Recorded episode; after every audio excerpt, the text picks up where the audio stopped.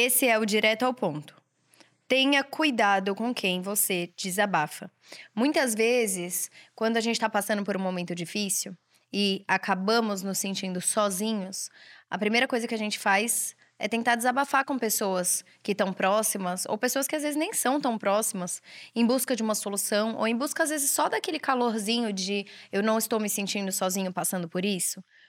Só que você tem que tomar muito cuidado com quem você vai desabafar sobre as coisas que você está passando, sobre as suas dificuldades, porque você nunca sabe no dia de amanhã quem são as pessoas que vão usar isso contra você.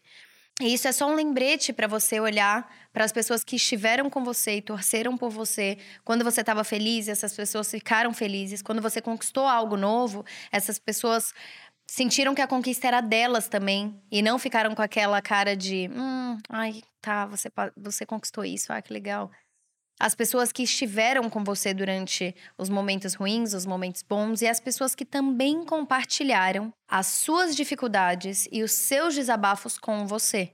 Porque muitas vezes, quando a gente está falando, falando, falando, a gente não olha para o outro e ouve o que vem da boca dele.